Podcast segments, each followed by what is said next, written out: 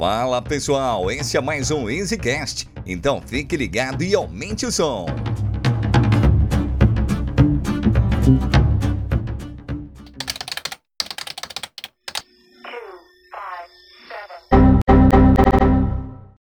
Fala galera, beleza? Esse é mais um episódio do nosso EasyCast e hoje a gente vai bater um papo com a Aline da Fintech Crebit.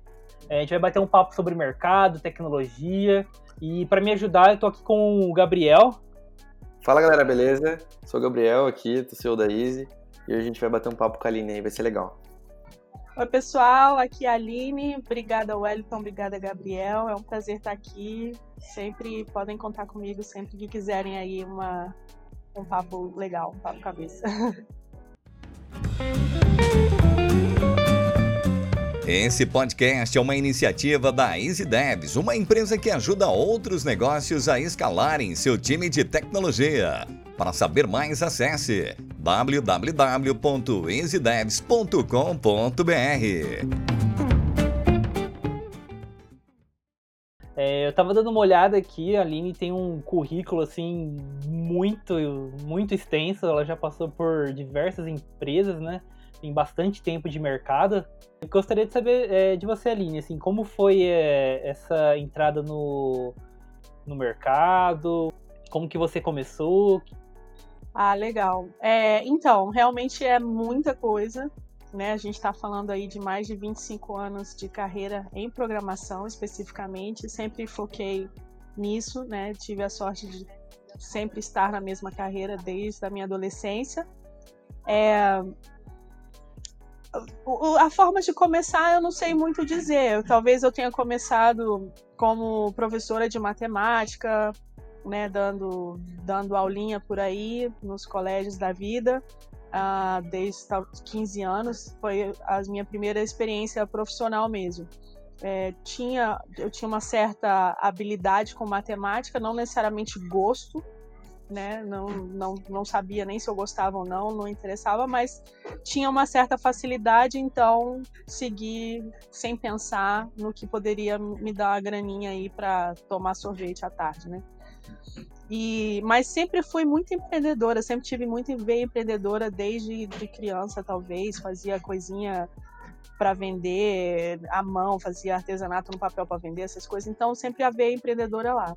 E aí escolhi a faculdade sem saber muito exatamente o que estava escolhendo, não, não sabia o que, que era ciência da computação, escolhi e comecei a carreira meio sem saber e acabei procurando o meu caminho dentro da própria carreira. Fiz muitas coisas que eu nunca gostei, fiz muitas coisas que me, me estimulavam e me interessavam, e aí procurei seguir essas tendências das minhas escolhas. Acho que o mais importante de toda a minha carreira foi que o tempo todo eu nunca tive medo de abandonar algo que eu não estivesse satisfeito. Eu acho que isso é uma das coisas que determinou muito a carreira, por isso tantas opções, tantas coisas diferentes, porque se precisasse sabe, mandar alguém para o espaço, mandar alguma empresa para aquele lugar e, e largar tudo e começar do zero. Eu fiz isso várias vezes. Acho que isso que determinou a minha trajetória mais relevante, assim. Eu já tenho uma, uma, uma dúvida, assim, achei, que eu achei muito massa que você falou da outra vez. Não, eu não sei se você falou dessa vez, mas eu fiquei pensando nela que você falou da primeira vez que estava gravando. Uhum. É o seguinte, você falou que você fez é 25 anos, você tá, e se você só tá na carreira de desenvolvimento, né, basicamente. Uhum, uhum. A gente vê, pelo menos pelo que, gente, que eu tenho de experiência, assim, que não é muito, mas o que eu vejo muito da galera é o seguinte você chega um momento da carreira que você é meio que pressionado pelo mercado para tomar uma posição mais de negócio, de gestão, né? Principalmente acontece muito isso. É, como que você vê isso? Você passou por esse momento de, de, pressão também, tipo, ah, será, agora eu vou ter que ser é, alguma coisa de agilidade, uma coisa assim, ou não? Para você foi mais tranquilo, ou, você, ou na verdade você tinha muito mais, sei lá, eu sempre quero codar mesmo, quero gosto, gosto de programar, foi mais esse lado, assim?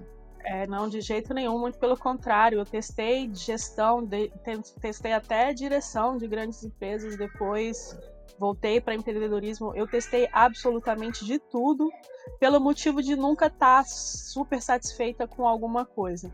E fui mais infeliz quando eu estava mais acima em, em cargos de gestão. Foi quando eu menos gostei menos me identifiquei. Lideranças de projetos muito grandes ou cargos muito altos em, em questões de gestão e menos prática. É, a pressão sempre, sempre foi muito forte, mas tem sido muito menor agora na, na, na última década, por exemplo, que eu acredito que as empresas entenderam que é, você fazer um, um, upgrade de carreira não é necessariamente ir para a área de gestão. Finalmente, as empresas enxergaram esse óbvio aí. Mas a pressão sim é muito forte e isso é absurdo. Então, por favor, nunca se aceitem esse tipo de pressão porque não faz zero sentido. Cargos, cada cargo, cada perfil é um perfil separado e você evoluir na carreira não significa mudar completamente uma habilidade ou perfil para outro. Muito pelo contrário, né? Então, você tem que conseguir é, mas é muito importante você saber gerenciar a sua própria carreira, porque se você deixar, as pessoas vão ficar te induzindo para ir para lugares onde elas precisam de você, onde elas querem que você vá. Então é você que tem que dizer: não, eu quero continuar como programador, não quero passar para gestor, e eu quero. Não significa que eu não quero crescer na minha carreira, eu quero crescer, mas como técnico, como especialista, como isso. Então vá atrás de estudar, se especializar mais ainda e converse com os seus né, superiores, eles existem. Então converse com eles e fale, não, eu preferia não, não assumir responsabilidades desse, desse tipo, prefiro responsabilidades desse tipo, e, e demonstre proatividade com relação à sua própria carreira sempre. Isso é importante, porque vão te empurrar para tudo quanto é lado, tanto para cima quanto para baixo, o tempo todo. É. Cabe a você se impor. É, verdade. Concordo totalmente. Eu acho que depende muito da gente colocar os nossos limites, né? Impor os nossos próprios limites pra gente entender uhum. qual caminho a gente quer seguir. Legal. Se conhecer principalmente, mas para isso também testar experiências diferentes, se dá a chance de testar oportunidades diferentes também, para se conhecer melhor. Verdade. Sem medo de ser feliz. eu vi também outra coisa aqui que eu vi que você é Google Dev Expert, né? Fui. Foi? Mandei a Google para aquele lugar. É mesmo? Como é, é que foi isso? É, não tenho mais orgulho dessa empresa. Eu falo isso, pode botar aí publicamente para quem quiser ouvir. É, muito decepcionada com a Google. Foram seis anos tentando fazer que seja uma empresa diversa, humana, melhor para todo mundo. E infelizmente, uma decepção atrás da outra. Não consegui que melhorassem. E até que chegou num conflito final com uma, uma desassociação bastante vergonhosa para eles, extremamente desrespeitosos. Caramba. E nunca vão ser diversos, nunca vão ser sempre misóginos, racistas e tudo de ruim. Não. Sério, você já chegou Essa a enfrentar. é a minha opinião sobre a Google. Fica aí. Interessante, super interessante ver. Porque assim, o que eu venho, eu, eu acompanho recentemente no Twitter é, algumas coisas sobre isso, do, também em relação à Microsoft, né? Sobre o Microsoft MVP, essas questões, tipo, que acontecem Sim. coisas nas premiações, questão de machismo, né? Sobre Sim. esse tipo de coisa. E tem um monte de gente reclamando desse tipo de. Muita homofobia, machismo, é. racismo, de tudo. Daí Put... pra baixo. Caramba, meu. Interessante saber não, desse é realidade, lado. Né? Não é caramba, é. não, não é, não é chocante, não. É a realidade, tá aí. Quem quiser ver, quem não quiser, finge que não vê. Essa é a real. É, e você, então você trabalhou lá por um tempo, ficou lá como, como Dev Expert como tempo e agora saiu fora. Não, entendi. É, foi um rompimento bastante desrespeitoso por parte deles, com certeza. Caramba, interessante. É, esse nível, é assim que eles são. Não Caramba. só a Google, não. Não, não, não, não restringe a Google, não. É pesado. Isso é uma coisa que realmente é, é complicado, né? A gente enfrentar nisso. Eu, eu venho acompanhando bastante esse tipo de coisa e cada vez mais, acho que isso é natural, né? É, que a gente precisa desses depoimentos do tipo. Porque todo mundo parece que tem medo de falar, né? Todo mundo tem um pouco de receio de falar. E quando alguém fala, por exemplo, você tá falando, é, como outras pessoas falam. Aí as pessoas começam a entender que é, a gente tem que realmente pontuar esse tipo de coisa e realmente falar. Porque senão vai continuar do mesmo é. jeito que era sempre. Eles, eles retalham, eles vão te retalhar é. sim. Se você falar, se você tomar atitude, se você se impor, você vai sofrer retaliação sim. Só que eu acredito que eu estou num, num estado né, no mercado que eu não tenho problema em falar. Eles, eles não têm o que fazer contra mim, porque eu, eu já tenho o meu ativismo, já sou conhecida pelo meu ativismo, e eles vão me retalhar como? Eu não vou mais poder ser programadora dentro da Google? Né? Obrigada. Não, também não queria. Então é por aí. Deixa retalhar. Pior para eles.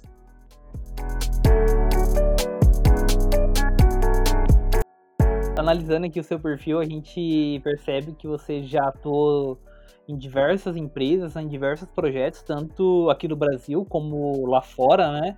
E eu gostaria de saber de você, assim, como que é, é, é há realmente, porque assim, as pessoas falam bastante que Estados Unidos, lá fora a gente tem um avanço de tecnologia bem maior do que a gente encontra aqui no Brasil, né? E você, assim, por ter essa experiência, eu gostaria de saber, assim, se realmente tem essa diferença de tecnologia, lá eles são mais à frente em questões de tecnologia, ou o que chega lá chega aqui também no mesmo tempo, assim?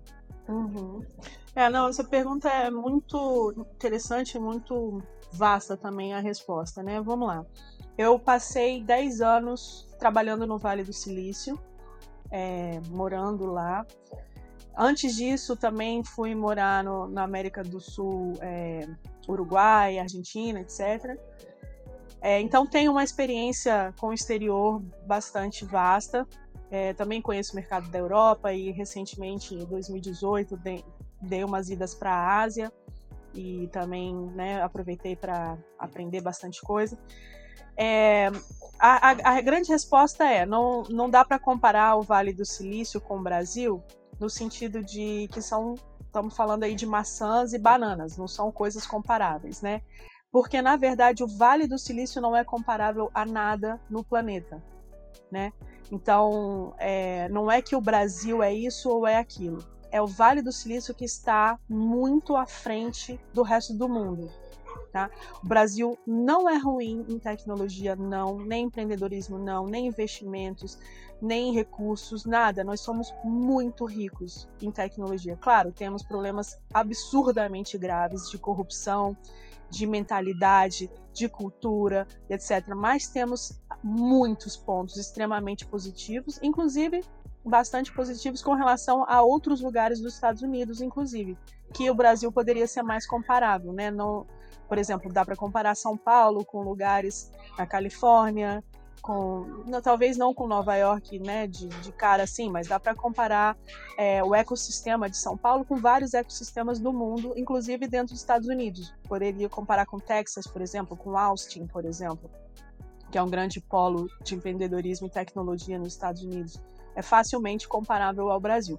Mas não São Francisco, não o Vale do Silício. Isso não é comparável com nenhum outro lugar no mundo. Então não, não é a questão com o Brasil, é mais eles com eles mesmos. Né? Ali é um grande polo, um grande centralizador de recursos em todos os níveis financeiros, pessoais, intelectuais, é, empresariais, culturais e por aí vai. A cultura é extremamente voltada ao empreendedorismo de tecnologia, às startups. É 24 por 7, sim. Lá se come, se respira, se bebe, se cheira, se fala somente tecnologia 24 por 7. Mil, mil, outras coisas também. O São Francisco é um, é, um, um lugar muito rico em muitas coisas, em cultura, em arte, em música, em diversidade, etc. Porém, é, tecnologia é um, um, grande polo ali. Assim como Wall Street em, Nova York, em Manhattan, é um, um, um, polo grande financeiro que não tem igual no mundo. Né? Então, tem as suas peculiaridades. É, então, eu não diria isso que eu costumo afirmar, inclusive quando eu palestro sobre esse assunto, eu falo muito isso. Nós somos muito bem vistos no, no mundo, muito bem vistos no Vale do Silício, nós somos muito bem cotados como excelentes recursos de tecnologia. O nosso único grande problema é que não falamos inglês, generalizando né, a, a questão. Em geral, para lá fora, né, o brasileiro não fala inglês e não falamos mesmo. Tá? comparativamente com um indiano, com um russo, que é, que é né, um chinês, mais ou menos a comparação dos BRICS aí, né? É, nós não somos os únicos que não falamos inglês fluentemente. Isso sim é um problema grave, porque não tem como comunicar com a gente, não tem como contratar a gente. Mas os que falam inglês e conseguem uma contratação com empresas estrangeiras são um nível excelente, geralmente são muito bons profissionais, são muito bem qualificados é, e, e, e avaliados como muito positivamente. Inclusive como cultura, é impressionante como a gente se comporta de forma diferente quando a gente está se vendendo lá fora. A gente já não pensa como brasileiro, a gente é muito mais disciplinado, muito mais esforçado, do que quando a gente está fazendo algum serviço aqui no Brasil. Isso é, isso é bem visível para mim, na minha experiência.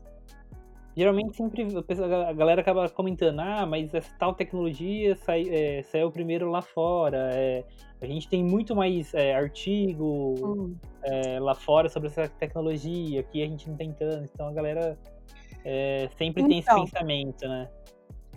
Acontece sim, mas é porque no Vale do Silício tudo em geral acontece primeiro lá.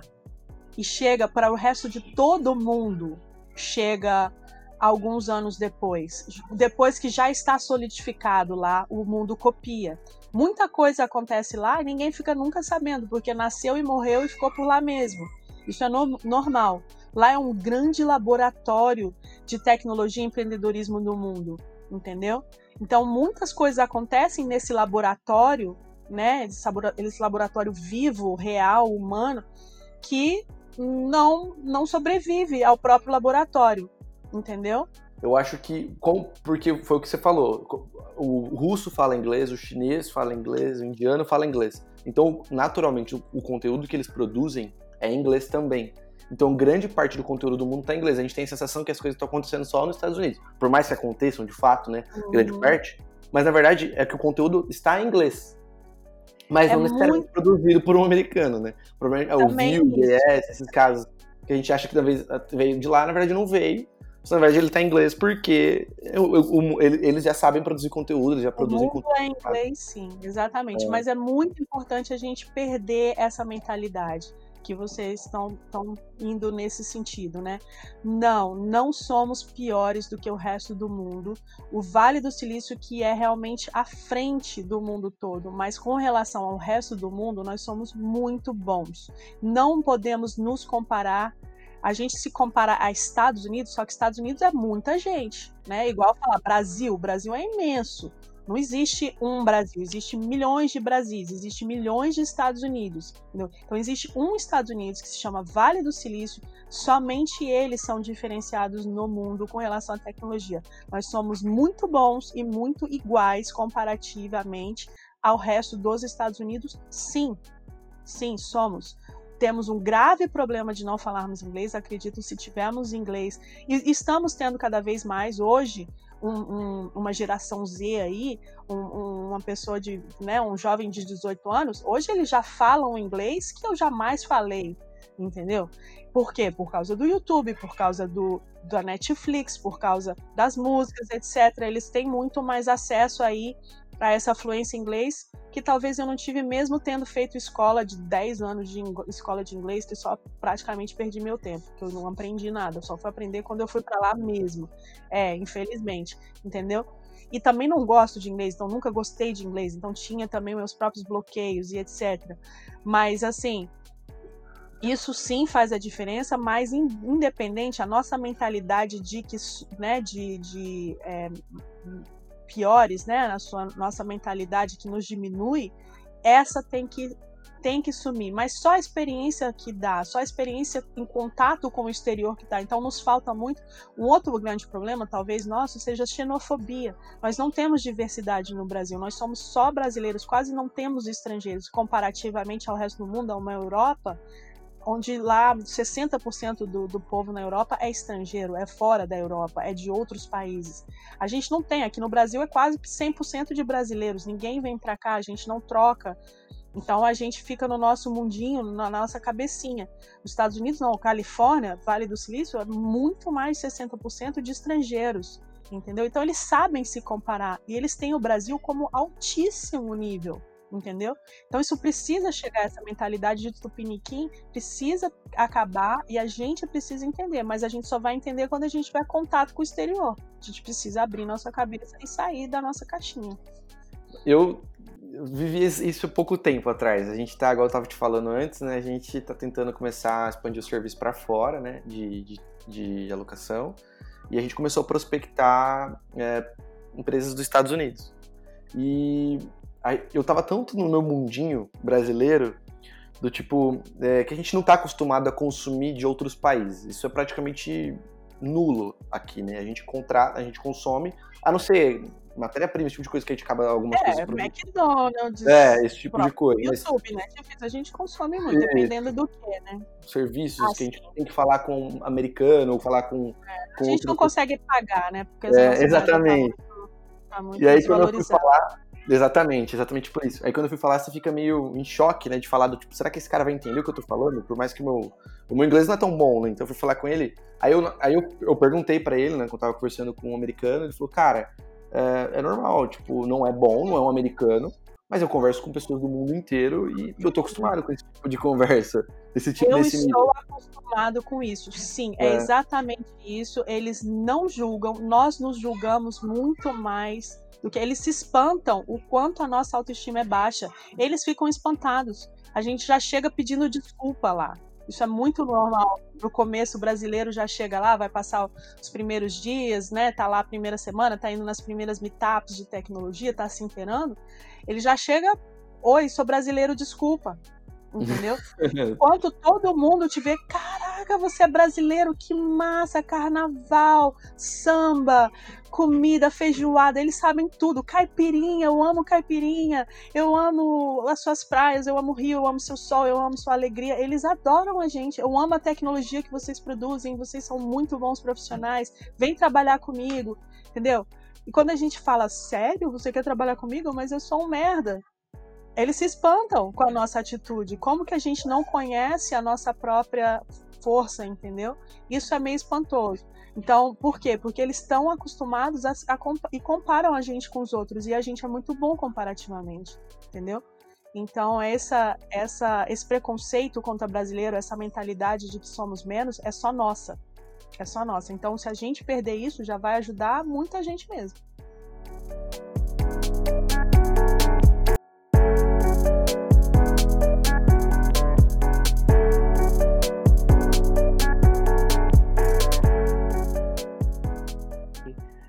Bom, é, além de toda essa, essa experiência, né, a Aline hoje ela é CEO e CTO da, de uma fintech Crebit, né?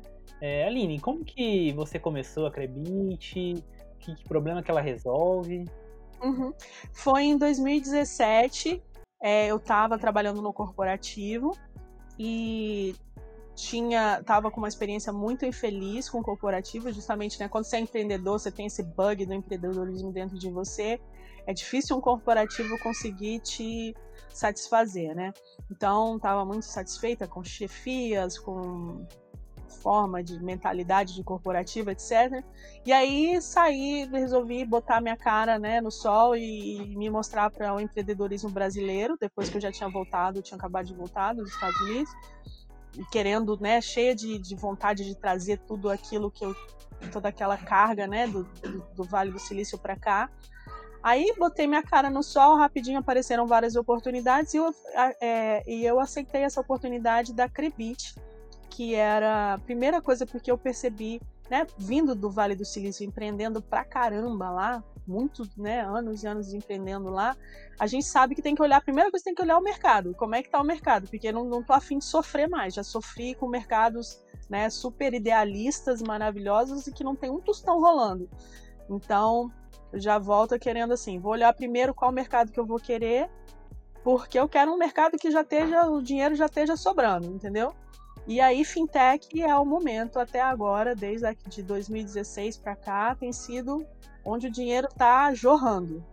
Né? Então já escolhi meio que a área de fintech e uma oportunidade que já, já tinha sido certeza de investimento. Outra coisa também que eu já não queria mais começar do zero, sem investimento, passar aí um ano, sabe, com o prato na mão pedindo esmola e sendo, né, sendo desrespeitada e tendo que ouvir absurdos e tendo que baixar a cabeça para esses bando de não sabem nada. Então eu já peguei uma oportunidade que já tinha sido aprovada, né? Com, com a minha, com a minha entrada, ela pôde ser aprovada é, para um investimento da Porto Seguro e que estivesse numa área que o dinheiro estivesse jorrando, jorrando solto. E é realmente isso, foi, foram essas minhas escolhas. Nunca tinha mexido com fintech necessariamente, mercado financeiro, sempre fui péssima em finanças, principalmente pessoais. Mas para você ver como uma coisa não tem nada a ver com a outra, tem a ver. A minha área era de tecnologia, eu estava focada ali na tecnologia, o resto eu corri atrás, aprendi e fui, botei foco. E hoje posso dizer que sou muito especializada em fintech no Brasil. Não, que não significa que sou boa em finanças pessoais até hoje, talvez vou morrer sem ser. Mas de, de é, mercado financeiro no Brasil, eu entendo muito pra caramba de lá pra cá. Legal. Legal. E o que que. Explica um pouco o que a Crebit faz, assim. Que, que, que problemas vocês resolvem, de fato, assim? A Crebit, uma das coisas que o Vale do Silício me ensinou é ouvir o cliente, ser customer centric. Assim, 100%, na veia. Customer centric na veia é isso ou tchau ou morte, né? Literalmente. Então, sendo customer centric, é, a primeira coisa que a gente aprendeu é o que o cliente quer com relação ao mercado financeiro no Brasil. A primeira coisa. Não interessa o que a Crebit vai ser, interessa é o que o cliente quer é, ter. A Crebit vai ser isso aí, o que for. Então, primeiro também tem que escolher qual o tipo de cliente, qual é o nicho que a gente quer atuar. Então, eu já vim com uma visão bastante idealista nesse sentido. Eu quero atuar com quem precisa de acesso ao, ao capital no Brasil e no mundo. Né? Não quero mexer com grandes acumuladores ricos, podres de ricos que fazem mal para o universo, entendeu? Não quero. Eu quero, eu quero entrar um pouquinho idealista nesse sentido. Se eu for entrar no mercado financeiro, eu quero que seja para ser um pouquinho aí de, de é, como é que ele chama? Robin Hood, né? Que, que tira dos ricos para mandar para os pobres. Então, eu entrei com esse idealismo escolhi esse nicho de mercado. Uma classe C, um jovem universitário, essas coisas são o que mais respond que respondem bem a uma iniciativa tecnológica, a uma inovação. É, e então, é, escolhi, escolhi, escolhemos esses nichos e fomos perguntar para eles o que eles querem. Então, ah, vocês querem é, conta digital? Ah, não. Wallet, carteira? Ah, não, sem chance, já tem milhões no mercado. Vocês querem mais um banco? Não. No way. Entendeu? Então, aí fomos perguntando assim: o que, é que vocês querem? Eu quero um cartão. Eu quero um cartão que preste. Literalmente hoje seria: eu quero um Nubank. Você perguntar para qualquer jovem, você perguntar para qualquer é, pessoa de classe B ou até classe C já está chegando, eu quero um Nubank entendeu? Então, o Nubank na época não existia ainda, 2017 não era o que é hoje o Nubank, né? Já, já existia, mas não era ainda o que era hoje. Estava é, tava, né, entrando mais forte no mercado naquela época, mas a gente já entendia que é isso mesmo que o Nubank faz o que eles querem, uma coisa acessível, de linguagem extremamente inovadora, tecnológica e tal. Então a Crebit é, caminhou junto com o Nubank para ser a mesma coisa, só que o Nubank né, com outro tipo de recurso, outro tipo de pegada, é, hoje é o que é. Mas a, a ideia é isso, é ser um cartão digital, um cartão extremamente digital. Não falo conta porque não é o que as pessoas querem, não falo wallet porque não é o que as pessoas querem, não falo nos bancos porque não é o que as pessoas querem. Mas a Crebit é tudo isso, assim como o Nubank é tudo isso. Inclusive o Nubank fez sucesso justamente porque ele, ele, ele, o nome dele significa no bank, Nubank, não banco. Né? Foi assim o marketing inicial, foi assim que ele entrou como inovador para acessar esse público que não quer mais banco. A é a mesma linguagem é o mesmo produto e serviço. É não banco, não carteira, não conta. E o que as pessoas querem é um cartão digital simples. E é isso que a gente entrega. Porém, Legal. não deixa de ser tudo isso, né? É só o que a gente fala que a gente Sim. é. É, é enquanto, enquanto o, o, marketing das, dos bancos falam mais que um banco, tudo mais que um banco, ah, o Nubank foi na contramão, né? E deu muito certo. Deu certo justamente por isso, mas não é difícil, era só perguntar. Eles falam. Pra, eu escrevi um artigo, tem, tem muitos artigos meus no Medium, tá? No medium.com, quem quiser pode olhar lá. E tem um que é só sobre isso. O que a classe D espera sobre os é, é, espera dos bancos. E tá falando isso, eles não querem banco, eles têm horror a bancos, não confiam em bancos, se você chamou banco, eles não te querem. Caramba, legal. Isso é uma coisa que. Isso é uma coisa que realmente a galera, assim, eu pelo que eu vejo assim, é, as startups ainda falham demais no Brasil, né?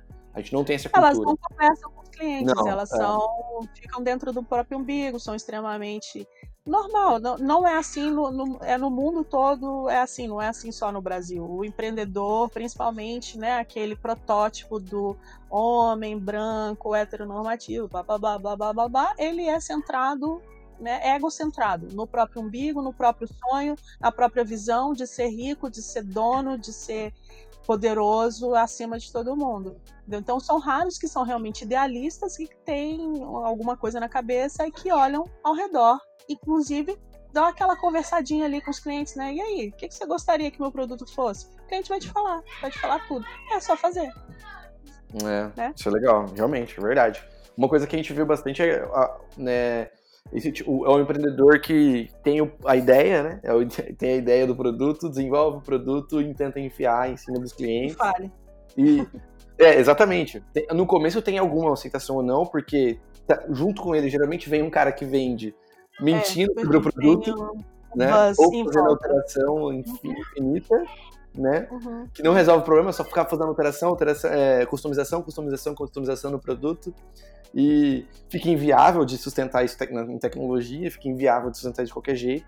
O cliente faz, reclama da churn e quebra, basicamente isso. A gente vê bastante. Acho que É, no mundo todo. perguntar se acha não- que resolveu o problema, né? É. Exatamente. Ser customer centric não é sinônimo de sucesso nem nada. Tem milhões de variáveis no caminho, principalmente com relação à sociedade, principalmente com relação ao mercado, é, à tecnologia. E customer centric é uma das variáveis, mas né, com certeza sem ela não dá nem para começar. É, realmente. Acho que o mercado também é uma coisa bem importante que você falou no começo. Parceria, principalmente, é muito difícil. Não, não se faz nada sozinho e não se consegue parceiros que sejam tão idealistas quanto a gente, etc. E por aí vai. É, não Uma existe selva. forma, né? Não existe receita, né? É, Não, é por isso que se chama inovação. Se tiver receita, deixa imediatamente de ser inovação. exatamente. Exatamente.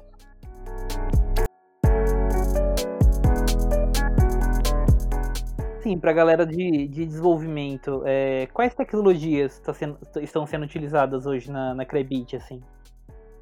Ah, é, a gente também inova bastante. A gente criou nossas próprias arquiteturas, também estão publicadas lá no meu Medium, é, várias que a gente usou. Hoje eu sou apaixonada, estou apaixonada por Ionic e Python, é, por exemplo. Publiquei essa arquitetura tá, no, no, no Medium, mas de qualquer forma, qualquer arquitetura que a Crebit sempre usou sempre foi muito enxuta. Nunca é, nunca teve excessos, sempre foi todas as arestas cortadas, como eu estava conversando antes, a Crebit é 100% remota, é 100% enxuta, a gente consegue funcionar muito tempo com muito pouco recurso, é, porque a gente não gasta, né? A gente, tudo que tiver desperdício for, for qualquer coisa, desde a arquitetura até qualquer recurso material, financeiro, etc., é, a gente não admite nenhum desperdício. É, se não tiver resultado final, de valor final, voltado para o cliente 100%, então provavelmente a gente não vai gastar ou não vai fazer. Então, nossas arquiteturas foram absurdamente sempre enxutas. O que eu gosto no momento é a Ionic com talvez Firebase, a gente está testando coisas diferentes com Python, etc por ser é muito barato no mercado e muito fácil, muito rápido, muito robusto. Muito robusto, sim. Mexi com Java há 15 anos, então eu posso encher minha boca aqui para falar, porque eu sei o que eu estou falando. É, usei muito o Google Cloud, a AWS eu tenho horror, horror, horror, horror, horror. Não, não falo essa palavra, não, não entra dentro da empresa, não entra a AWS na minha empresa, porque é o que há de menos enxuto no planeta. É, Ma- e tem dado muito certo. Conheço o React, não acho que seja enxuto, não acho que seja simples, não acho que seja é tipo um, né, um elefante para matar um- uma formiga e por aí vai. Então são essas as tecnologias que a gente sempre olha, mas somos completamente abertos a, a novidades, etc. Não tem problema. PWA, nós não temos nada nativo hoje, tudo Legal. PWA. Tudo PWA? tudo PWA, mas pode ser que não funcione por muito tempo. Estamos testando aí viabilidade de segurança, etc, de recursos, mas so far so good. Tá Legal. Ainda dá para levar. Como é que foi a transição do Java pro, pro Python, pro Ionic? Como é que foi? foi. Todo, todo javeiro é cabeça dura, né? É, é, é foda. É o, o, nossa senhora. Então foi dolorosa, porque a gente não aceita. A gente não aceita mudar. A gente, desde. Eu, eu sou javeira desde o dia que Java nasceu. E sempre estivemos muito bem cotados, sempre, sempre funcionou muito bem com, com relação ao que existia de, em comparação no mundo, né? Mas de repente Python surge como uma linguagem extremamente padronizada, tão robusta quanto Java e muito mais simples, elegante, mais fácil e com mais gente usando e muito mais barata. Mas a gente resiste. É, resiste bastante. Então, eu resisti. Eu resisti muito. Muito mais que eu deveria, mas aceitei. Entendi. E hoje você fica só mais com só no Python, você nem, nem mexe mais com Java. Tem, tem legado, né? Não tem o que fazer, mas já troquei praticamente, acho que 2018, acho que foi a última vez que eu inclusive mexi no legado. 2019 acho que eu nem mexi no legado em Java mais não. E nem pretendo. Mas tá aí, né? Tá sempre por aí. É, não tem como fugir muita coisa, não tem fazer. Vai morrer com a gente.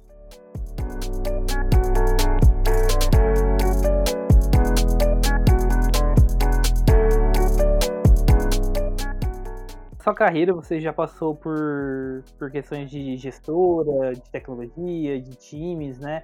E eu queria saber de você, assim, como que, o que, você avalia hoje num candidato na hora que você for contratar ele para o seu time? Ave Maria. Olha, vamos conversar bastante sobre isso. Depois que acabar aqui o podcast, a gente vai conversar muito sobre isso para vocês usarem aí umas coisas muito legais que eu aprendi na prática, que eu, na verdade, formulei para ah, mim legal. mesma. Legal. É. É, eu nunca mais eu fiz, a Acredite nunca teve é, é, entrevista de contratação, nunca fizemos. Outra coisa que a gente não faz, não leio currículos. É, a última vez eu fiz um teste para uma startup que eu estava dando consultoria. Eu também fui no LinkedIn, selecionei 300 pessoas, mandei todo mundo vir. E quem veio, quem apareceu, a gente conversou, a pessoa falou sobre si, eu anotei alguma coisa ali e mandei voltar. Quem voltou já continuou. Daí de 300 já baixou, não tinha nem 40, voltaram na segunda vez. E aí quem voltou, a gente continuou conversando e tal, e falei, tá bom, pode começar. Pega uma tarefa aí para você fazer, a gente tem tudo aqui disponível, informação à vontade, você tem aqui meu WhatsApp, fala comigo se precisar, recurso tá todo aqui, pode começar. Dessas 40, quem começou, quem fez, é quem ficou. Sério? Entendeu? Sim, porque é o que é quem realmente tem um fit com a mentalidade de uma empresa enxuta, de uma startup hoje que tem que, tem que sobreviver com autogestão, com é, sem hierarquia, com né, o, o, flat, né, uma empresa flat, acredite é uma empresa flat, autogestor, auto, nem sei como é que fala mas são os três pilares da, das, das uh, organizações evolutivas que chama, que é uma, é uma área aí de estudo já. Mas autogestão, hierarquia, sem hierarquia, né, uma empresa flat e, e baseado na, na totalidade, né, na, o indivíduo como um todo. Ele vai chegar, ele vai trazer o pessoal dele, o afetivo, o emocional, é, o familiar, é, todo ele como um todo ele vai trazer para profissional dele para dentro da empresa. Ali ele vai ser integral. A integralidade do, do indivíduo também é, é considerada. Então é assim que eu tenho contratado e nunca me faltou um recurso, nunca tive problema. Eu vejo essas empresas desesperadas para contratar talentos. É, E, e, no final elas criam um problema para elas mesmas, porque elas não ouvem, elas já chegam com toda a expectativa do que elas querem para si, né, completamente egocentradas, e tá lá um recurso na frente deles maravilhoso, cheio de talento, cheio de habilidades, querendo oferecer, só que não sabe como se encaixar na no nossa caixinha que, né, que o, o, o contratante fecha e a pessoa fica tentando se encaixar ali. Na verdade, é o contrário, a Crebit se encaixa na caixinha do recurso que tem, que está chegando a ela dos estagiários, dos, dos funcionários. Então a gente só tem geninhos na nossa empresa, são maravilhosos e completamente é, é, livres. Eles trabalham quando querem, onde querem, como querem. Eles falam, falam o próprio salário, eles determinam as próprias tarefas. Eles têm que estar atento ao que tem que ser feito. Todos fazem atendimento de cliente porque tem que estar em contato com o cliente, tem que ter dom para atender cliente, para lidar, porque somos uma startup. E por aí vai. Então, isso determina milhões de etapas na, na mentalidade da empresa, entendeu? Não dá para ser uma coisa só. Ou você é como um todo uma mentalidade inovadora, enxuta para frente, ou não dá para ser só uma partezinha aqui outra ali. Porque aí não, não funciona. O motor não, não gira como um todo. Legal, legal. E você nunca teve problema do tipo, ah, não sei, não, não correspondeu ao nível técnico, esse tipo de coisa assim? Nunca, nunca, porque todo mundo tem habilidades. Se a pessoa não responde ao nível técnico, ela é a primeira a não conseguir voltar, não conseguir retornar. A tarefa está ali, ela tem que cumprir, ela tem que gerar o resultado. E só me interessa o resultado, não me interessa quem ela é. Tem gente na empresa que eu não conheço até hoje, nunca conheci pessoalmente, entendeu? Caramba que tá lá em Portugal, que tá, que tá na Califórnia, que tá no, no, no, no Nordeste, só os de Brasília eu já conheci, entendeu? Mas é assim, tem gente que eu nunca nem conheci, nunca vi a cara. Entendeu? E não importa, não importa a cara da pessoa. Os resultados são incríveis. Eu, eu, antes de eu falar, a pessoa já está proativa e falando: Eu acho, Aline, eu acho que está precisando disso e disso aqui. Porque, e já está julgando, já está criticando e eu já estou levando esporro, entendeu? Falando, isso é um absurdo isso acontecer e ninguém fazer nada com isso. Eu, pelo amor de Deus, então me ajuda. Você tem toda a razão, tô precisando, entendeu? E a pessoa está ali no controle do que ela acha que é, e aí a gente conversa sobre os recursos que, tem, que são possíveis de pagar e por aí vai. É uma negociação sempre de igual para igual, completamente independente, são pessoas independentes. Nossa, que da hora, muito legal. Eu acredito Funciona muito, muito nisso também, do tipo, a gente também tem horário flexível, né? A gente tem flexível assim, o nosso, porque assim, a gente tem dois tipos de serviço, né? Quando a gente aloca realmente para o cliente, ele acaba tendo que. Ele acaba meio que. não tem muito o que fazer. Mas quando é nosso, totalmente nosso, quando é projeto, é horário. horário aí vai de você, né? A hora que você quiser trabalhar. Eu acredito muito nisso. Porque quando você obriga é, o cara tá no escritório, a pessoa tá na, no horário que você precisa, você, eu acho que, minha opinião é de que você acaba tirando é, colocando uma série de empecilhos para aquela pessoa trabalhar. Não faz o menor sentido. Tudo, tudo isso que você falou agora faz zero sentido, porque não me interessa esse horário. Eu não converso horário. É. Eu não quero saber horário. Não, eu não compro horário seu. Eu compro uma tarefa, eu compro um resultado e é só isso que eu preciso é o meu foco. Se, se, não existe esse foco em resultado em, em, em, valor final para o cliente final é desperdício. Eu, qualquer minuto que eu conversar com o horário com alguém, eu estou perdendo o meu tempo. E eu não tenho esse tempo para perder. Por isso que eu tenho tanto tempo de sobra, porque eu não perco meu tempo com o que não é valor final que me dá resultado. Então, tipo, não, horário não, passa para o próximo. Concordo totalmente. Contra, contra o microgerenciamento. né? Do tipo. Eu, isso agora no coronavírus, eu até coloquei esses dias no LinkedIn. gestão micro e macro, entendeu? Eu sei que eu sou, eu, eu falo, não, não tem gestão, mas eu sei que eu sou dominatrix. eu sei que eu sou mandona, eu sei que eu sou. Que, que eu, eu, eu toco a empresa, eu sei que eu faço isso, entendeu? No final, né, tá muito voltado à minha experiência que tá controlando tudo e todos. Mas é quem quiser acompanha, quem não quiser de verdade não faz o que quiser, me mostra o resultado, me mostra o que tem. E, e isso acontece muito. As pessoas, Aline, não, não fiz isso aí que você falou, não, mas eu fiz isso aqui, isso aqui, isso aqui. Eu, porra, mas eu tô precisando disso. Não, beleza, então me dá isso aí que você fez, mas tô indo atrás de outro para fazer isso aqui, porque eu tô precisando disso também. Então tá tudo em um organismo vivo, entendeu? Sim. Sim. E funciona muito bem, garanto, atesto, na prática e tô falando porque eu faço, não tem nenhuma demagogia, estou falando baseado em 100% em prática.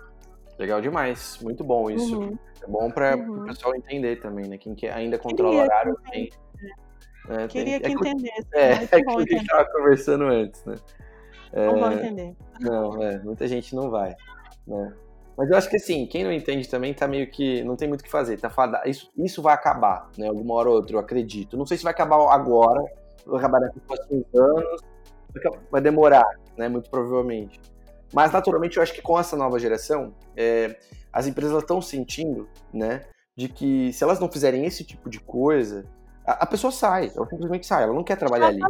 Pô, já passei, já passei disso. É isso que eu tô falando, são 30 anos lidando com isso. Então eu já passei, nos meus 10 primeiros anos eu tinha essa revolta. Eu achava que não, vai, isso não vai durar muito, não é possível que o cara quer saber, que- sabe por que, que eu não cheguei às 8 e 5, entendeu? Em vez de chegar às 8 e 10. Porque, porra, eu tava morrendo de sono, eu não quero não quero estar aqui, eu quero morrer, porque eu não trabalho essa hora, porque sabe? Então eu ficava revoltada com isso. Isso foi nos meus primeiros 10 anos. 20 anos depois, eu já não tenho essa es- esperança, essa expectativa. Isso não vai acabar, não vai acabar tão cedo. A pandemia inacreditavelmente melhorou muito.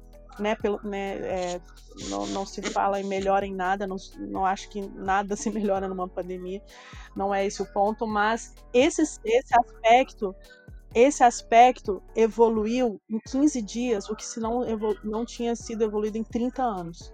Desde quando a internet existiu, as pessoas tinham a cabeça de bater ponto é, físico, no cartãozinho perfurado, entendeu? Até hoje ainda existe isso. Porém, em 15 dias, a gente tem AD nas escolas públicas, entendeu? A gente tem ensino à distância nas escolas públicas em 15 dias de pandemia. Não todas, não para todo mundo, é, etc. Mas é uma evolução inacreditável que estava ali, só estava reprimida, que precisava acontecer, só estava sendo segurada pelas cabeças conservadoras do mundo, entendeu? Mas vai mudar, vai melhorar para todo mundo? Não, não vai, nem, nem com pandemia, entendeu? Não tenho essa esperança, não. Quando voltar ao normal, as coisas, provavelmente as Bom, coisas. quem é conservador continua conservador até hoje. É uma Não vai coisa mudar. que vai acontecer com o trabalho remoto, porque assim, a gente não tá vivendo a plenitude do trabalho remoto, né? A verdade é essa, a gente tá... Tem muita gente que não tem a internet ideal, não tem as condições, mesa, cadeira ideal, enfim.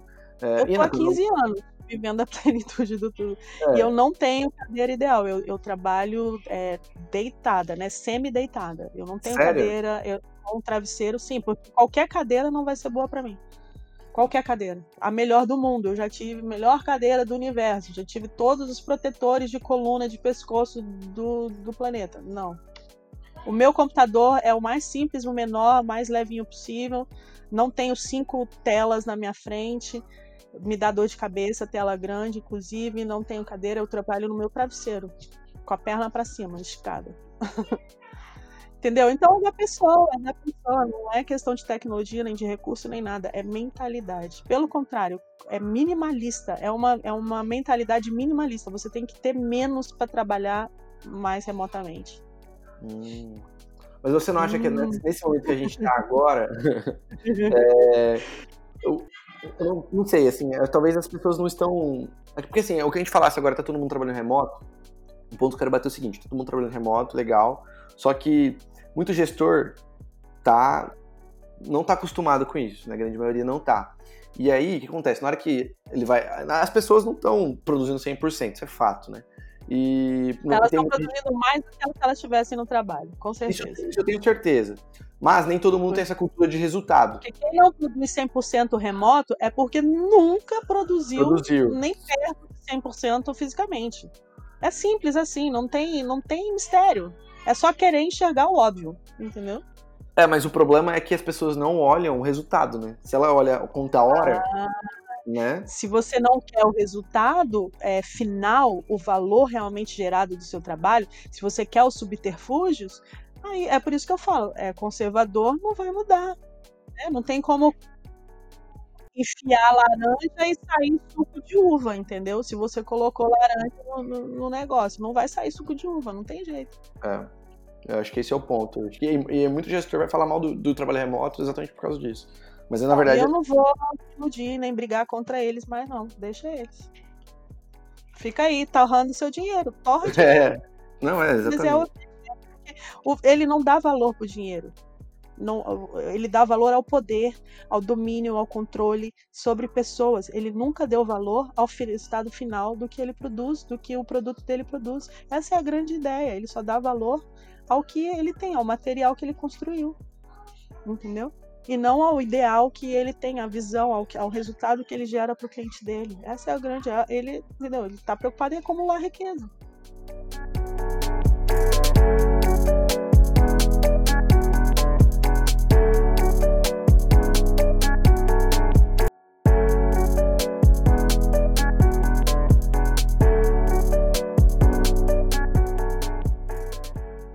E assim, entrando nesse assunto da pandemia, né? Como que você. Como que a pandemia afetou a Crebit, né? E como que você tem lidado assim com, com isso? É, por Acrebite, eu, pessoalmente, já vivo numa mentalidade de pandemia há muitos anos. A Crebite já nasceu numa mentalidade de pandemia, sendo extremamente minimalista, é, enxuta e voltada a resultado. É o que se tem que ser na pandemia. Se você não é, é, é uh, essencial, você não pode existir, né? Porque a gente tá, tem que se reduzir ao essencial. Então é essa mentalidade, só que para sempre, sem precisar do, do, do, pro, do problema para fazer a gente, sabe? Quando você tem que aprender na porrada, então tem que morrer milhões e milhões e milhões de pessoas no, no mundo para você entender o óbvio que o mundo tem que ser minimalista, o mundo tem que diminuir, tem que desacelerar, tem que ser menos, que menos é mais, entendeu? E que tá tudo em excesso, tá tudo sendo absurdamente desperdiçado, entendeu? Então, quando eu falei antes, a Crebit nunca desperdiçou nada, eu sou minimalista já há muitos anos, eu já não tenho carro há muitos anos, cada vez eu sou mais livre, mais leve, mais independente, porque eu não tenho um carro mais, eu não quero mais. Se me falar entrar no carro, eu tenho um troço, entendeu? Eu tenho aversão a carro, entendeu? Então, se eu olhar para um mundo hoje sem congestionamento, eu, sabe, é tipo meu sonho, um eterno domingo. Eu até bloguei sobre isso outro dia, entendeu? Vivendo um eterno domingo, se não fosse um momento tão trágico, entendeu? Só que infelizmente é, entendeu? Então, assim, é, é usar isso para aprender o óbvio, o, o, que precisa ser feito, o que é o não desperdício. A Crebit sempre foi não desperdício. Então, o problema da Crebit nunca foi pandemia, até porque seria a solução. Eu estou sendo muito mais procurada na pandemia do que antes, né? Porque as pessoas querem o digital. Porém, os problemas da Crebit se acentuaram muito no final do ano passado, quando os parceiros é, o, o, mercado financeiro no Brasil é, chegou na real, encarou a real de que dá prejuízo, que a maioria do que se faz dá prejuízo. As grandes empresas, todos os bancos digitais aí estão dando prejuízo. Né? Eles, eles só funcionam por investimento, eles só se mantêm de pé baseado em investimento. São, são ainda empresas especulatórias, assim, que estão funcionando não pela receita final, mas pelo, né, é, a visão futura de, de, de conquista de mercado, entendeu? Então, meio que no final de 2019 foi o boom das fintechs que entrou em, em que percebeu de que quase nada nesse universo está dando dinheiro realmente, está dando receita bruta, entendeu? Tá tudo especulatório. E, aí por isso a Crebit perdeu parceiros que eram essenciais, porque eles deixaram de emitir cartões, deixaram de fazer parceria com todo mundo. E, e, então aí agora a Crebit está voltando às origens e se reinventando de forma como que a gente consegue sobreviver com o mínimo de parceiros possível. No mercado financeiro não é viável, não é muito viável, entendeu? Então foi muito mais esse problema do boom das fintechs é, no final de 2019 do que realmente pandemia. Pelo contrário, a pandemia só faz o que é digital ficar mais forte. Ah, entendi. É, esse, esse, essa questão de, de, de empresas né, estarem.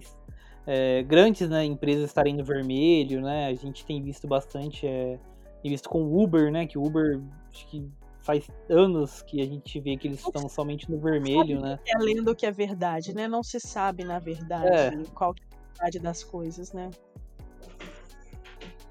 É, a gente tem muita, muita especulação, né? Aham. Uhum.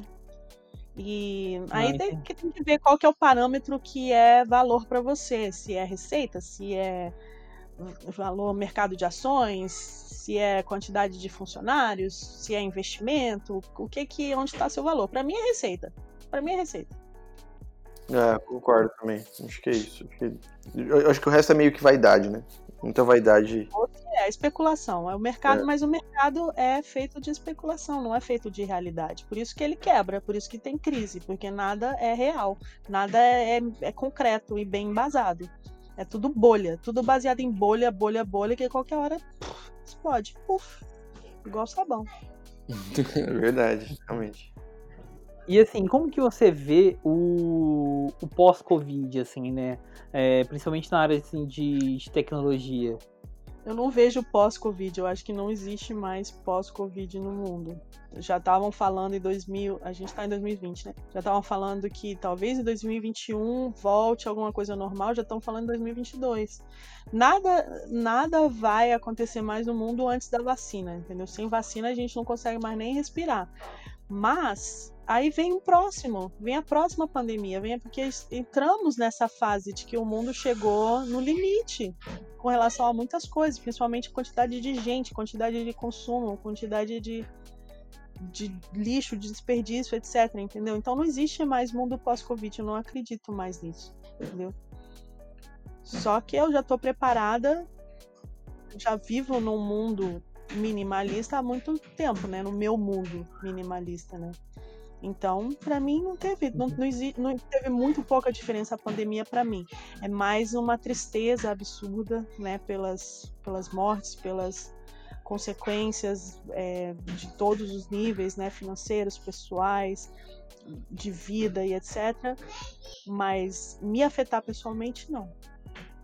Entendi. E, mas assim, você, acredita que esse momento que a gente está vivendo, é, mesmo sendo um momento ruim, né? Mas você acredita que a pandemia ela trouxe um, um lado positivo na, na questão do, do mundo se tornar mais digital, né? Da gente avançar mais para esse, esse mundo digital, que é o que a gente que não tanto espera do futuro, né? É, não existe lado positivo nesse genocídio que a gente está vivendo. Não existe, nunca vai existir. Essa, esse valor ao digital eu acho que ele ainda é muito superficial. Eu ainda acho que ele é super... foi um choque para muita gente, teve que ter esse choque de realidade, as pessoas tiveram que encarar o digital. Eu tô 24 por 7 num telefone, isso, isso me faz mal, eu não queria, mas isso me traz um monte de outras coisas. Mas é, eu acho que se não atingir as mentalidades, não adianta, entendeu? E não tá, não, não tá atingindo, não vai atingir. Eu não acredito que esteja atingindo. Muito pouquinho, sim. Num certo nível, sim. Mas olha essa conversa que a gente ainda está tendo, entendeu? Ela não devia fazer sentido. A gente pode, pode estar tendo conversas sobre coisas tão mais para frente, tão lá é, é, no futuro, já as consequências de tudo isso. Mas não, a gente ainda está falando de causas, a gente ainda está falando sobre como é que é o mundo conservador, como, entendeu? é, já, já podíamos estar lá na frente, entendeu? Mas a, a cabeça não tá. Não adianta, e não acho que seja tão fixo ainda isso. Eu acho aquilo que a gente tava conversando, né? Fato, acho que na verdade a, a mudança ainda foi superficial. Acho que na, na, hora que voltar tudo normal, provavelmente se voltar o momento, as coisas vão os conservadores vão continuar sendo conservadores, né? Acho que isso. É, porque é eles não querem mudar. E eu acho que nunca mais nada vai voltar ao normal. Nunca mais. Mas a mentalidade continua sendo a mesma. Os valores continuam sendo os mesmos. Consumir, consumir, consumir. Eu já fui assim, já fui. Não, não, não posso nem. Não posso abrir minha boca para julgar ninguém. Porque os Estados Unidos, principalmente a Califórnia, é é o lugar mais consumista que eu já vi no universo. Muito, muito, muito, muito consumista. E isso gerou um trauma em, em mim e na maioria das pessoas. Eles, eles chegam tão aos extremos do consumo que traumatiza. Então eu virei uma, uma avessa ao consumismo de forma muito radical. Eu me radicalizei para o anticonsumismo, entendeu? Mas o mundo continua ainda sendo absurdamente consumista. E a pandemia, não sei, parece que tá só segurando as pessoas. Quando abrir a porteira, parece que vai vir, sabe, uma manada de consumo de volta, porque o, a mentalidade tá ali. Não mudou a essência de ninguém, não mudou o valor de ninguém, entendeu? É, a prova disso é os shoppings abrindo, as coisas abrindo e as pessoas lotando, né? Mesmo, mesmo não sendo o momento, a gente tá vendo lotação é, em muitos lugares. É, tá fazendo maratona, fazendo. É, abre uma Black Friday, abre uma porta, entendeu? E abre uma Apple, lança um iPhone. Eu não. Nunca, nem no meu auge do meu consumismo eu consegui fazer isso. Mas já fiz. Já fiz. Eu sei o que é uma compulsão. Eu já, eu já usei todos os cupons do planeta que eu que tinha acesso só porque eu tinha o cupom. Eu não tinha a menor necessidade do produto, mas eu tinha o cupom e precisava usar. Entendeu? No, o marketing é feito para isso, para te convencer. No, nos Estados Unidos tem até essa visão de que é, se você entra num colapso financeiro, se você fale, né, um bankruptcy, etc., a culpa é do mercado, não é sua. Você foi completamente induzido para isso psicologicamente. Já, já sabe, os, é, os, os, juízes já dão essa causa para o cliente, porque quem me induziu nos Estados Unidos, eu entrei em bankruptcy lá, né, na, na falência pessoal, e porque a gente é induzido a isso, e a gente que é fraco da cabeça, a gente é levado. E eles levam com muita facilidade, principalmente a mulher de, de 30 a 40 anos, a mulher independente financeiramente é o, o, o marketing do consumo é feito para entrar na mente dela e destruir, entendeu? E funciona, e funciona, né? Então é, é isso. Os valores vão mudar, aí tem que entrar num extremo que eu entrei, tem que chegar no fundo do poço como eu cheguei, entendeu? Então e hoje é um cliente, é um, é nicho de cliente que muito me interessa. A mulher é, com, com adulta, com independência financeira porque precisa de. Não sei qual é exatamente a resposta, mas precisa de uma alternativa ao não, ao não canibalismo do mercado, entendeu?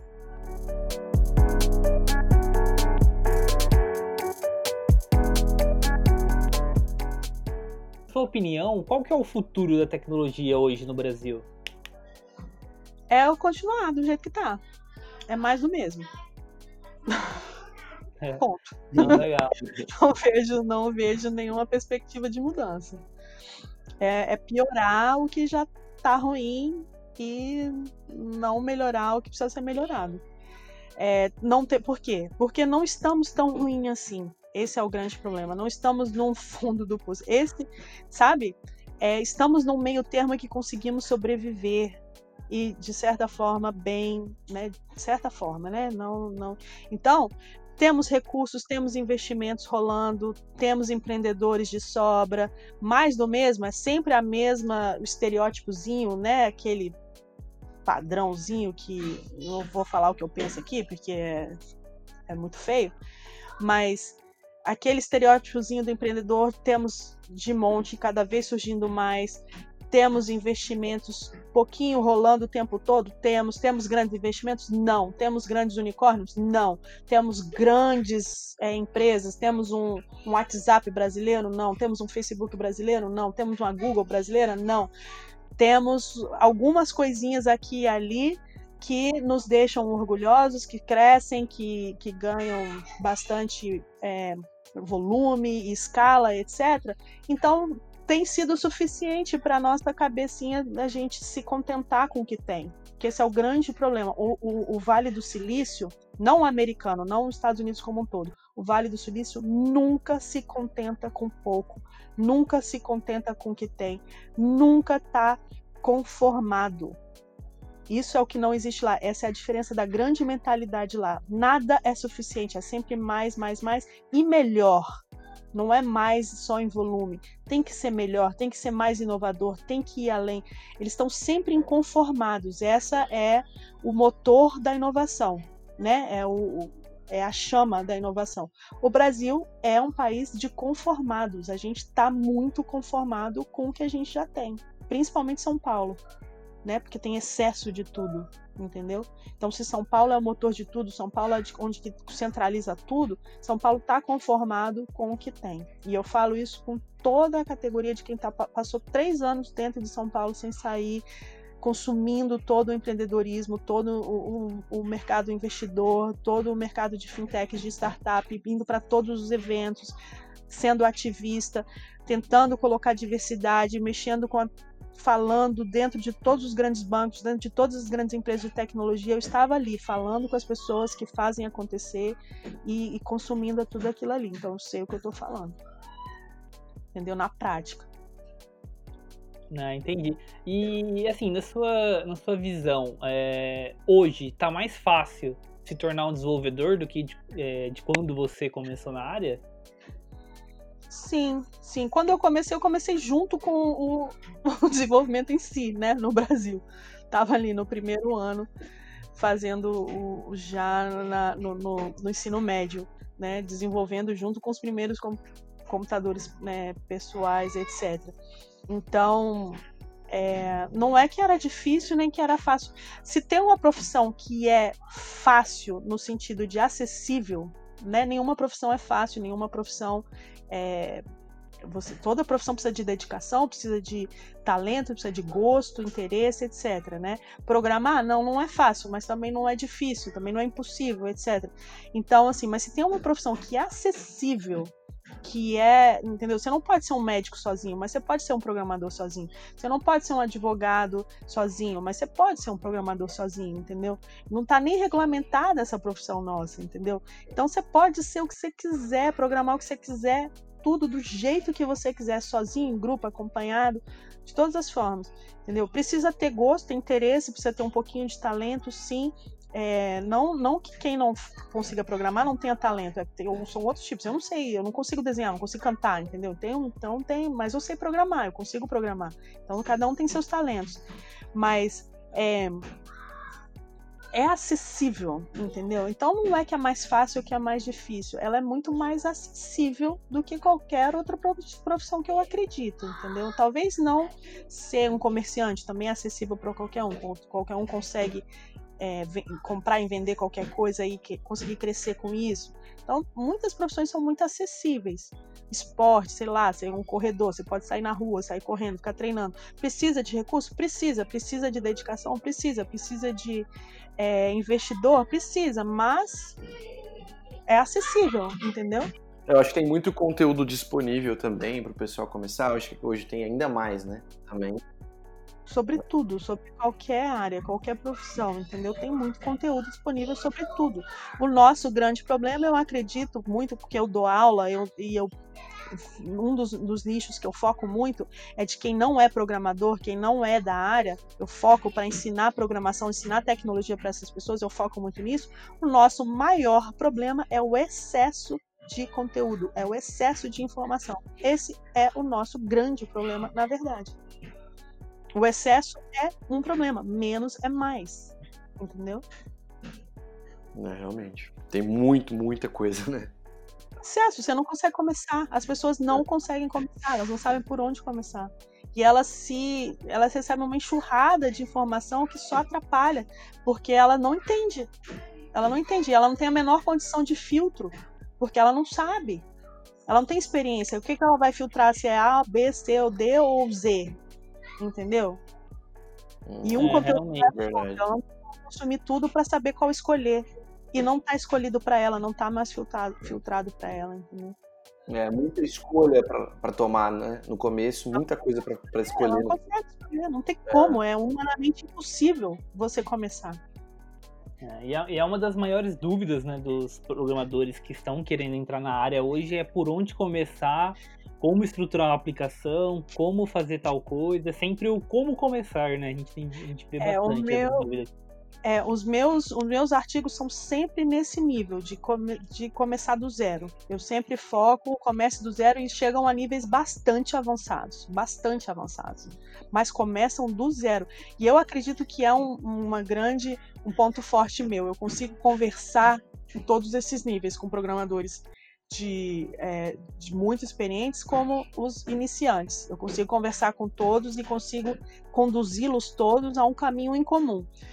Porém, é, eu, eu, eu tento ensinar para as pessoas justamente isso. Comece de qualquer lugar, porque não tem como você saber por onde começar. E é assim, porque eu começo também, de seis em seis meses, eu começo uma coisa nova.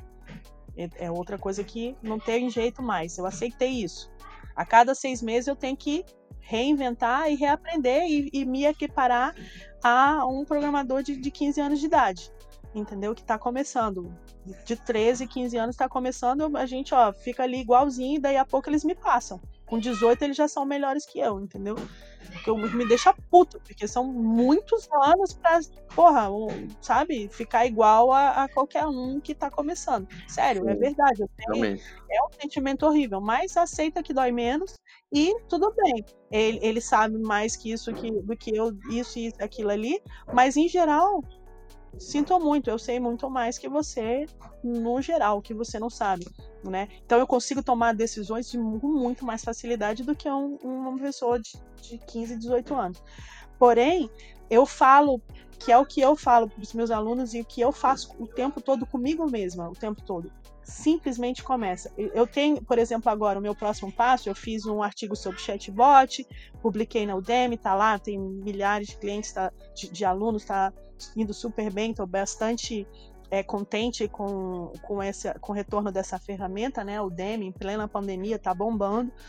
É, então, botei minha, minha aulinha lá, já estou colocando a segunda. É, e aí eu, eu, preciso continuar o chatbot agora indo para Natural Language, né, NLP e os próximos passos. Eu não tenho a menor ideia de onde começar, porque eu fiz o chatbot básico que, que responde a comandos, né? Eu coloco lá comando A, ele responde isso e isso. Então comando B, ele responde isso e isso. Mas agora eu quero falar com ele e quero que ele responda de acordo com uma linguagem natural. Eu não sei por onde começar. Eu não sei, eu não tenho a menor ideia de onde eu começo a estudar isso entendeu? Eu tô completamente com uma pessoa completamente nova no assunto. Vendo a primeira vez, tô, tô tendo que, sabe, instalar o DVD quando ele chega em casa, o primeiro DVD que você comprou na sua vida. Você não sabe, tem 500 bilhões de botões, entendeu? E você tem que pegar esse controle remoto e se virar. Eu tô desse jeito com relação ao assunto novo. Não sei para onde começar. O que, que eu falo para todo mundo? Comece de qualquer lugar. Simplesmente comece. E aí a, você mesmo vai conseguir se guiar no que você não quer. Você vai começar a eliminar o que não te interessa. Entendeu? Até que sobrar alguma coisa que importe, entendeu? É, eu tenho, eu sou assim também, nesse ponto. Eu acho que assim, eu acho que é uma é característica. Eu não sei se eu, pelo menos eu sou assim, não sei se tá certo, se tá errado, mas eu tipo assim. É, quando eu quero pegar alguma coisa nova, quando eu quero aprender alguma coisa nova, eu evito ficar lendo muito ou estudando muito sobre aquele assunto no começo. Eu dou uma passada muito rápida e já começo a pôr a mão na massa. Porque porque eu, se eu começar a ler muito, eu acho que eu, eu me sinto travado. Do tipo, agora eu sei demais, eu, tipo, parece que ficou mais confuso. Então eu vou, começo, sei lá, preciso aprender uma linguagem nova, por exemplo. Eu vou lá, começo, eu começo a fazer. Vai dar tudo errado. Vai dar muito errado, eu vou me frustrar, é, vai, ter problema. Só que depois eu começo a procurar muito mais direcionado para exatamente o que eu preciso. Por exemplo, deu algum problema em alguma coisa específica, eu vou lá e procuro um artigo, algum conteúdo para aquilo, né? Ou eu faço um curso inicia, de iniciante, basicamente, ou de uma coisa mais, mais, uma coisa mais tranquila. Aí eu começo a, a, praticar e depois vou, vou mais pro, pro, pro coisa, pra, pro nível avançado. É uma coisa que a gente discute bastante, né, Wellington? Sim. Tem, tem um problema que, que significa o, o ser autodidata que a gente não pode é, generalizar todo mundo, entendeu? Isso é muito característica do autodidata. Eu sou autodidata, eu sei que eu sou, mas eu não posso exigir que as pessoas sejam, entendeu? Você claramente é autodidata, entendeu? Então é esse é o, o ponto. Nem todo mundo é.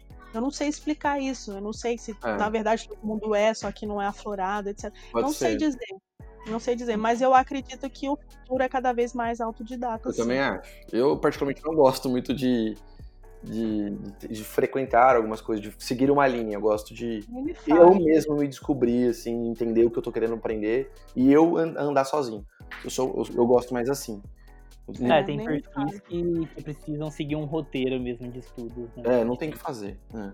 É, tem gente que precisa de chefe, tem gente que precisa É. de horário, tem gente que precisa de ambiente, tem gente que precisa de professor, tem gente que precisa de escola, de livros físicos, tem gente que precisa de vídeos, tem gente que é visual, tem gente. É, Eu sou prática, eu sou prática, eu preciso de prática, eu também. né? eu também. Mas. A gente não, não sei, não, não- eu não, não sou especialista nesse assunto, não tô na cabeça dos outros. Sim. Ainda não consigo empatizar com um monte de coisa. Eu não entendo como que uma pessoa precisa de um professor e um quadro negro para aprender alguma coisa baseado num cuspe-giz. Mas tem muita gente que fala que precisa. Eu, eu Precisa. não consigo nem acreditar quando a pessoa Eu fala que ela também. precisa disso. Eu Eu também. não consigo acreditar nela. Sim. Mas se ela fala, eu preciso respeitar. É, eu sou bem assim também. Eu não, eu não consigo. Até a gente entre discussões, eu mundo fala, não é possível, né? Do tipo, não vai mudar nada. Você chega na sua casa, você estuda, você aprende muito mais. Tipo, você vai focar, você vai estudar no que você quer, você vai, vai pelo caminho, é mais natural. Mas, enfim, é, é, é falta de empatia mesmo, do, do- de entender desse lado. Concordo. Não sei se tem a ver com autoestima, com autoconfiança. Eu não Pode sei. ser, pode não ser. sei dizer. Não sei. Sou leiga. Também. Tô chutando. É.